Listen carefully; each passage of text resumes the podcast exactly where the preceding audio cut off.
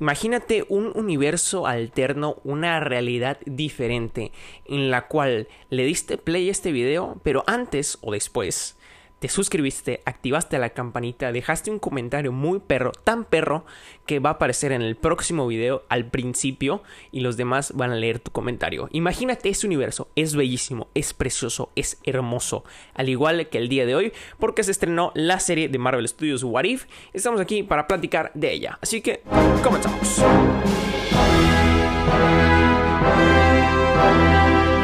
Así es gente, sean muy bienvenidos, bienvenidas una vez más al canal, sean bienvenidos a un nuevo episodio eh, aquí en el canal. Y pues vamos a platicar el día de hoy sobre la nueva serie, ya lo escuchaste, What If, una serie animada de Marvel Studios en donde nos presentan casos hipotéticos en el UCM en qué hubiera sucedido si las cosas se hubieran dado de una forma diferente a las cuales conocemos actualmente.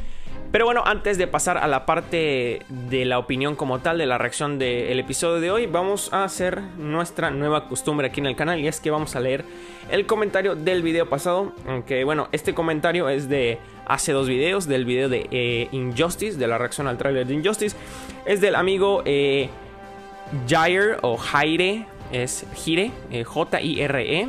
Austin dice, hay que estar chiflados para ser del equipo de Superman.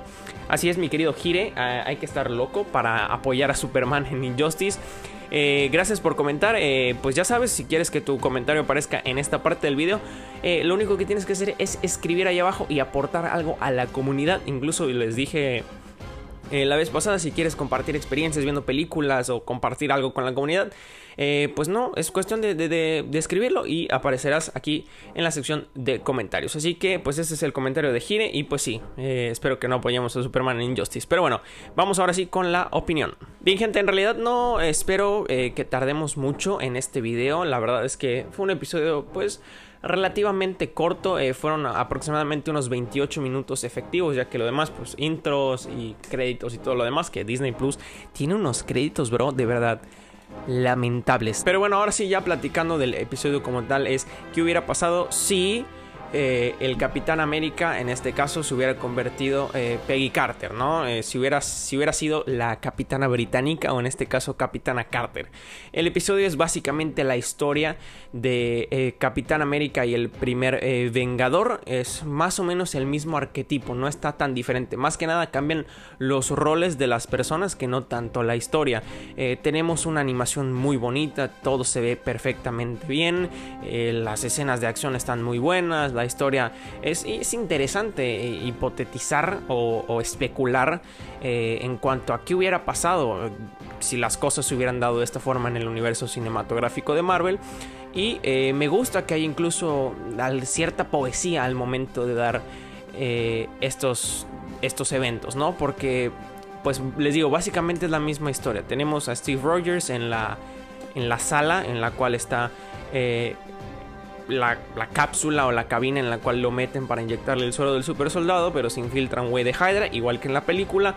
Pero este era más fregón y logró hacer las cosas de manera correcta. Mató a los generales, eh, le disparó eh, a Steve Rogers. Yo creí que ahí iba a morir, pero no muere.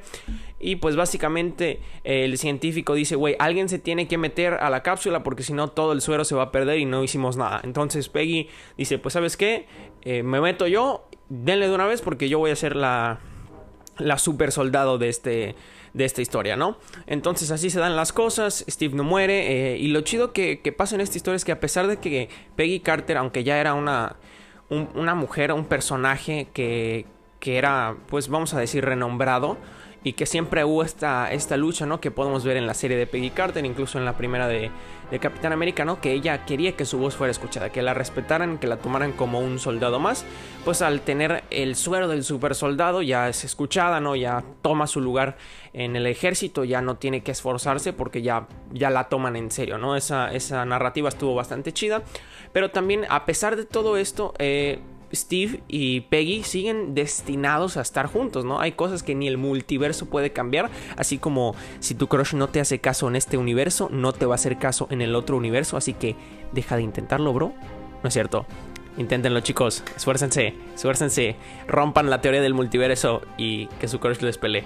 Este, pero bueno, ya fuera del tonto que estaba haciendo hace rato, eh, me gustó esa, esa poesía, ¿no? Decir de que a pesar de que las cosas cambian o a pesar de que los papeles se invierten, ambos están destinados a, estar juntos. Eh, cosas muy padres del episodio. Steve Rogers se vuelve en el primer Iron Man, por así decirlo. Eh, Howard Stark construye una armadura tipo Iron Man, tipo Mark I o como la de Obadiah, que podemos ver en la primera película de Iron Man. Y funciona, está potenciada por el tercer acto. Es decir, tenemos una locura de episodio. Tenemos también a Red Skull. Tenemos su cuadro y de, igual manera este personaje no cambió tanto y más que nada que cuando él obtiene el tercer acto invoca al campeón de Hydra como él le llama eh, y básicamente es un pulpo gigante ya ves que el símbolo de Hydra es un, es un calamar, un pulpo y pues básicamente se lo toma muy en serio y invoca a un pulpo interdimensional y básicamente pues matan a Red Skull, las cosas se salen de control, este pulpo podría destrozar Europa, así como en el Capitán América eh, las bombas nucleares que iba a tirar eh, Red Skull podían destruir toda Europa, pasa lo mismo. Y pues básicamente Peggy se tiene que sacrificar para pues empujar al pulpo de vuelta al, al, portal que abrió el tercer acto, ¿no? Y así es como termina la historia. Básicamente Steve se queda en su época, él sigue viviendo y muere, eh, o se hace viejito. Y pues Peggy Carter está atrapada en el tiempo y el espacio por eh, expulsar al pulpo y devolverlo de vuelta al portal.